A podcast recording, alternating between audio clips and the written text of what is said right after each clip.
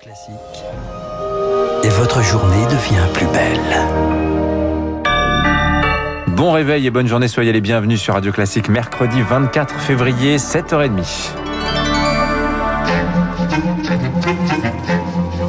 7h30, 9h, la matinale de Radio Classique avec Renaud Blanc. Et j'aurai le plaisir de vous accompagner jusqu'à 9h. 7h30 effectivement sur l'antenne de Radio Classique, l'heure de retrouver euh, Charles Bonner pour son journal. Bonjour Charles. Bonjour Renaud, bonjour à tous. Et à la une ce matin, les protections menstruelles seront gratuites pour les étudiantes à la rentrée. Annonce de la ministre Frédéric Vidal lors d'un déplacement hier à Poitiers.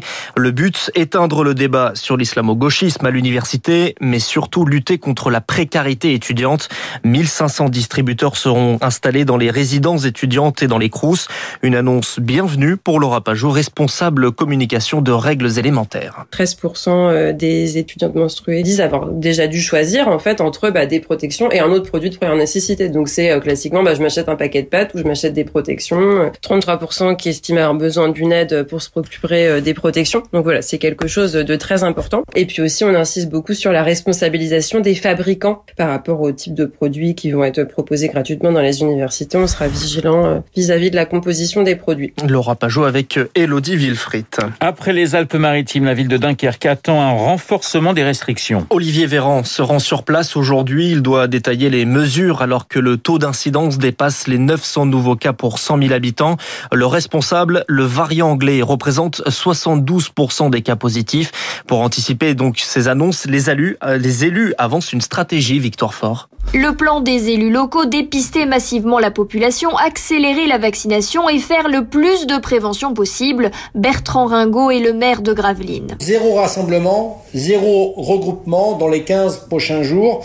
C'est un peu les propositions de la dernière chance, si je puis dire, pour tout tenter finalement à, avant le confinement. Éviter le confinement ou du moins le repousser, les élus du Dunkerquois le savent, ce sera très très compliqué. Et ils rappellent un brin amer qu'il y a deux semaines, ils avaient demandé au gouvernement de fermer les écoles en vain. Désormais, il faut aller vite, estime Philippe Roguel, professeur au CHU de Lille, car l'épidémie se propage trop vite. La situation est bien pire qu'à Nice. Les hôpitaux de Dunkerque sont déjà totalement saturés. Car à Dunkerque, 98% des cas de Covid seraient dus aux variants anglais et ils gagnent du terrain. À Lille, on a 40% de variants anglais et ça augmente de 50% chaque semaine il augmente à Boulogne, il augmente à Calais. Donc euh, tous les Hauts-de-France vont se retrouver euh, atteints euh, entre maintenant et, et la mi-mars. Agir vite avant que l'épidémie ne devienne hors de contrôle dans toute la moitié nord du pays. Victoire fort. Pendant ce temps, l'île de la Réunion renforce ses mesures. Le couvre-feu est élargi à tout le département de 22h à 5h du matin. L'île de France également très scrutée. En déplacement surprise hier soir à l'hôpital d'Argenteuil, Jean Castex a montré une certaine inquiétude. Ça augmente doucement, mais sûrement, dit le Premier ministre. Mais la situation sanitaire n'est pas la même partout. La Bretagne résiste encore et toujours à une flambée des contaminations. Le taux d'incidence y est presque deux fois inférieur à la moyenne nationale. Les élus locaux demandent donc des allègements, à l'image du député Les Républicains Marc Le Fur.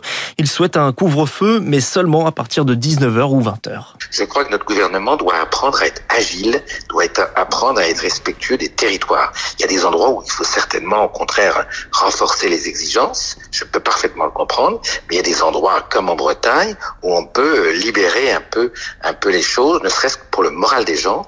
Quand on est confronté à une pandémie de cette nature, le moral joue un grand rôle. Il ne s'agit pas de provoquer un enfermement psychologique qui peut être redoutable pour, pour bien des gens. Propos recueillis par Sarah Loubacouche. Radio Classique, 7h34. Charles, une fuite d'une ampleur inédite. Les données confidentielles de 500 000 patients diffusées sur Internet. Les données volées par des pirates informatiques proviennent d'une trentaine de laboratoires. C'est le journal Libération qui dévoile cette information. Euh, bonjour Rémi Vallès. Bonjour Charles, bonjour à tous. Que trouve-t-on dans ces fichiers? Des informations très sensibles, une soixantaine par patient, des noms, prénoms, adresses, date de naissance, groupe sanguin, numéro de sécurité sociale et de portable, mais aussi des commentaires sur leur état de santé, leur traitement ou leur pathologie, selon Libération. Ces données correspondent à des prélèvements effectués entre 2015 et octobre dernier. Vous le disiez Charles, elles ne proviendraient pas d'hôpitaux, mais d'une trentaine de labos situés pour la plupart dans le quart nord-ouest du pays. Tous utiliseraient le même logiciel de saisie de renseignements médicaux administratifs. Euh, ces fichiers euh, circulaient entre pirates informatiques sur la messagerie Telegram, mais aussi euh, sur le Darknet, où nos données de santé peuvent se monnayer très cher. Ces infos confidentielles étaient d'ailleurs au cœur d'une négociation commerciale entre hackers. Elles se seraient retrouvées librement sur la toile après une dispute entre pirates du net. Pour l'heure, ni la CNIL, le gendarme des données personnelles, ni la Direction générale de la santé n'ont fait de commentaires. Merci à Rémi Vallès. 13 mineurs ont passé la nuit en garde à vue dans l'Essonne. En moins de 24 heures, deux rixes ont endeuillé le département. Une première à Saint-Chéron, la seconde à Boussy-Saint-Antoine, faisant chacune un mort, deux adolescents, une fille de 14 ans et un garçon de 13 ans. Sur place, hier soir, Gérald Darmanin annonce le renfort de 60 gendarmes à Saint-Chéron et 30 policiers à Boussy-Saint-Antoine. Ils doivent lutter contre la guerre des bandes qui gangrène le département selon la procureure d'Evry. Pour Guillaume Fard, le professeur affilié à Sciences Po et spécialiste des questions de sécurité, l'explication est à chercher du côté des réseaux sociaux. Les réseaux sociaux ont été un puissant accélérateur de ces affrontements entre bandes puisqu'on constate des augmentations assez significatives de, depuis 5 à 6 ans et on voit des groupes de jeunes qui euh, s'invectivent et qui depuis les réseaux sociaux se fixent des rendez-vous euh, pour en découdre et filment leurs affrontements avec leur téléphone portable. Il y a une surenchère verbale qui fait qu'il y a une surenchère dans les menaces. Les personnes se présentent de plus en plus équipées. Voilà, Guillaume Fard, expert en sécurité, euh, en expert en question de sécurité. Vous écoutez Radio Classique, il est 7h36. Dans le reste de l'actualité, Gérard Depardieu visé par une enquête pour viol et agression sexuelle. L'acteur français est mis en examen depuis décembre, mais on l'a appris seulement hier.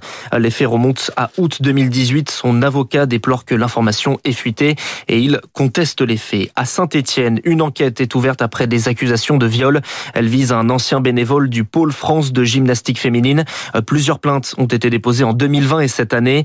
Les faits remontent aux années 80 et 90. Aux États-Unis, les pales des moteurs du Boeing 777 à la loupe. Le gendarme de l'aviation demande des examens approfondis. Une inspection à la suite d'un incendie sur un moteur ce week-end, euh, contraignant un appareil à faire demi-tour peu après le décollage. Emmanuel Macron bientôt dans une vidéo humoristique. Le clip du duo McFly et Carlito a passé la barre des millions de vues sur le site YouTube. C'était l'objectif fixé par le chef de l'État pour accepter de participer à un concours d'anecdotes. La vidéo sera tournée à l'Élysée. On termine ce journal par euh, le bel élan de solidarité pour une station de ski. La station d'Alti-Égual, c'est dans les Cévennes, frappée par une année cauchemardesque. Des inondations dans la région, des températures élevées et bien sûr une crise sanitaire. Les comptes sont donc dans le rouge et les aides de l'État se font attendre. Alors le directeur Thomas Flavier a lancé une cagnotte en ligne. L'objectif, récolter 20 000 euros. Et bonne nouvelle, les promesses de dons atteignent déjà la moitié de la somme.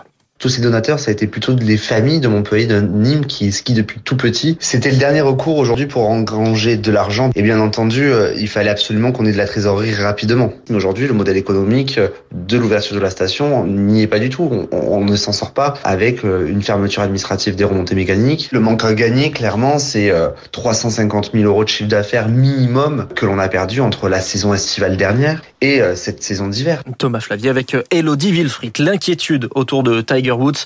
La légende du golf opéré cette nuit après un accident de voiture près de Los Angeles. Il souffre de multiples blessures aux jambes. Et puis hier, en football, pas de club français en Ligue des Champions, mais un Français en forme. Olivier Giroud a donné la victoire à son équipe de Chelsea 1-0 contre l'Atlético Madrid. Un but magnifique, un retourné acrobatique, peut-être l'un des plus beaux de sa carrière. Merci Charles. On va citer tiens l'anniversaire d'un très grand sportif français. Vous parliez d'Olivier Giroud, moi je vais vous parler d'Alain Prost. Il a 66 ans aujourd'hui et il a gagné quand même quatre fois le championnat du monde de Formule 1. Merci Charles. On vous retrouve bien évidemment à 8h30 pour un prochain point d'actualité 7h38 sur l'antenne de Radio Classique. Dans un instant, les spécialistes, ils ont pour nom Dimitri Pavlenko et Emmanuel Faux. Emmanuel euh, qui va nous parler de la situation